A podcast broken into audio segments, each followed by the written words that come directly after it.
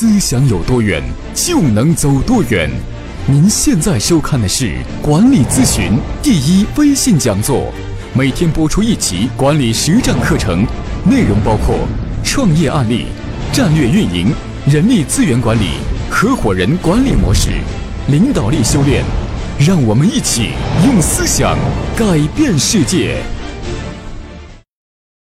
各位朋友，大家好，欢迎每天打开手机收看我给你分享管理咨询方面知识。今天跟大家分享一个非常重要的主题：作为一个职业化的领导者，在公司里千万不要扮演烂好人。相反的，你对员工有严格的要求，否则你的员工永远成长不起来，或者员工不断的犯错误，而最后你组织的绩效大大下降，员工没有成长，员工经常破坏制度，而最后付出的这个成本代价由谁来承担？一是由你的员工牺牲他的职业生涯，职业牺牲他的成长，他的承担；第二就是你领导你自己承担最大的后果，因为你组织的绩效组织的没有成果。而一个职业化的领导要建立这样的观念，就是你对于员工，你就要以爱为入口，而最后要达到激发员工向上的力量的时候，一定要让员工敬畏规则。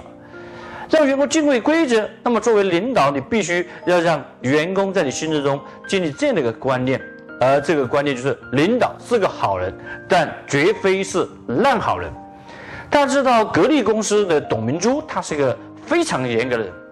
曾经在网上有人这么讲，董明珠走过的路都不长草，那么可见董明珠是多多么的严格。但是董明珠在公司里边。他对员工的要求能够让员工快速成长起来，请你记住，员工的成长是由领导要求出来的。一个员工他在公司里面很多一部分的成长，一是他自己的自驱力导致的成长，有自驱力的员工不多，他只占了极少一部分，大多数的员工他是缺乏有效的自驱力的。那么像这样的员工需要领导要求，那么领有怎么样的要求？那么员工有怎么样的成长的速度？所以领导就决定团队。那么董明珠他对于他的员工，对于他所部门带的团队，他是有非常高的要求、严格的要求的。那么在他的团队之下，他培养了很多精英骨干、一些优秀的营销人才，他们快速的能够独当一面。那么这就是作为一个优秀领导，你对于员工的成长，一定是员把员工的成长看得非常的重要。这个时候。员工的成长就是你的领导的要求出来的。如果你对员工，你对员工的要求只是停留在八十分，那么最后你培养的员工最后的能力往往只能达到七十分。如果你对于员工的要求是九十分，那么接下来你员工最后成长出来的能力往往是八十分。如果你对于员工的要求是以卓越的标准要求员工朝着九十九分以上的要要求和标准。那么员工往往他会达到九十分以上，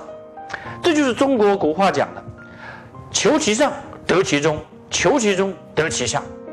那么对于董明珠，她要求员工往往就是以上的要求，以上的人的要求来要求员工追求卓越。所以作为一个领导者，你想让员工快速成长嘛，你就让员工在朝着卓越的标准来要求自己。所以，优秀的领导都是对员工有严格的的领导，同时对员工又是非常的关切的领导，把员工的成长变得非常变得非常重要。那么，在公司里边，当员工犯错的时候，你不要去包庇员工；在员工违反公司制度的时候，也不要包庇员工。比如说像董明珠，他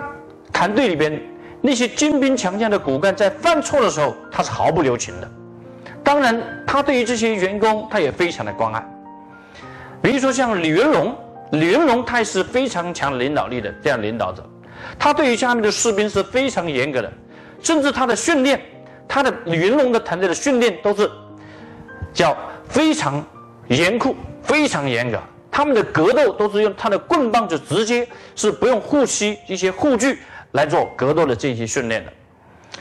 相反呢，他的一些其他的一些部队的一些领导，他们在训练士兵的时候带了一些护具。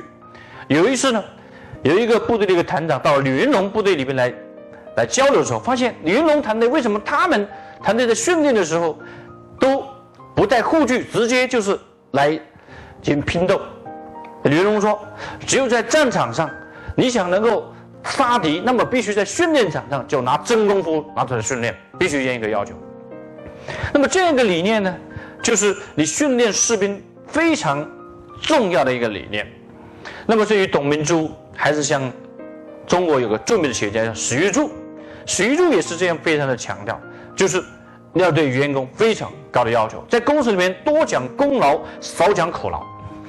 所以在公司里面，一旦建立这样的职业化理念的时候，员工也知道，只有不断的超越领导的目标，能够把自己不断的提升更高的境界，才能够在公司里面获得的地位。所以，当员工犯错的时候，作为领导者，请你记住，每一个错误只有三次机会。第一次叫做不知道。那么员工可能不知道这个工作的标准，不知道这样工作的要求，很可能不知道公司的这个规定导致了这种错误。那么作为管理者，你当员工犯第一次错误的时候，你要原谅他。那么这个是原谅，你要去语重心长的去教育他，你要去激励他的成长，而且要帮助分析原因，让他知道这个错误的根源在哪里，下次不要再违反。那么让员工得到这个警醒呢？这是叫做不知道所导致的错误，可以以鼓励为主。好，第二次，当员工犯同样的错误，或者是违反同样的一个规则制度，那么作为管理者，把这样的一次错误可以定义成叫做不小心。第一次叫不知道，第二次叫不小心，就是员工，员工他不可能不犯错误，不犯错误不可怕。第二次犯错误可以认为是不小心犯错误，那么这个时候你还可以给他一次机会，这次机会来继续帮助他成长，但是告诉他你现在是第二次犯错误，上等人犯一次，中等人犯两次，下的人最后第三次，那么这一次犯错误，你接下来仍然以鼓励式的方式来鼓励他，能够注意警醒。好，那么接下来如果第三次犯错误，那么，作为领导的，你应该怎么办？第三次犯同样的错误，第三次违反同样的制度，那么我们把它叫做故意，就是故意犯这个错误。一个员工对同一个问题经常犯这种错误，说明一个非常重要的问题，就是他对自己没有严格的要求。当一个员工对自己没有严格的要求的时候，领导你必须对员工有要求。那么这个时候，你必须严厉的批评，不留情面。因为前面两次的批评和鼓励的教育，你已经做了语重心长的一系列的这些手段来鼓励他成长，但是没有发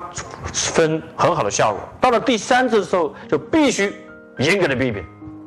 那么你不去要求员工，没有敢于去要求员工，接下来你会发现员工永远成长不起来。好，那么接下来跟大家分享，你在批评员工的时候。对于员工犯错第四次、三次、第四次，最后你批评员工的时候，要分三层的境界。第一个层次叫只批不评。什么叫只批不评呢？批就是对员工指出他的问题，责备员工；不评，那么叫不评什么呢？是不评的是没有分析员工为什么去犯这个错误。那么这个境界呢，往往是帮助不了员工。而第二层境界就是既批又评，既批又评什么意思？就是批评的员工更像是背后的一个瓶子，这个瓶子就是帮助员工分析问题，帮助员工找到如何改进。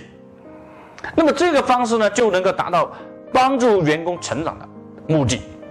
所以，一个优秀领导永远的批评不要只批不评，哎呀，一定要到既批又评，能够达到治病救人的目的。好，那么接下来第三个境界就是既批评又能够自我批评。作为一个领导者，你批评员工的问题，那么接下来你要告诉他，这个问题与领导自己也有责任，领导也是跟你一起承担责任。那么这是更高的境界。那么大家一起的成长，一起的努力。那么记得要批评员工，最后是要鼓励员工，就是鼓励，希望他再下一次不要犯这样同样的问题。本身。这就是对于领导者一种非常重要的职业化的训练，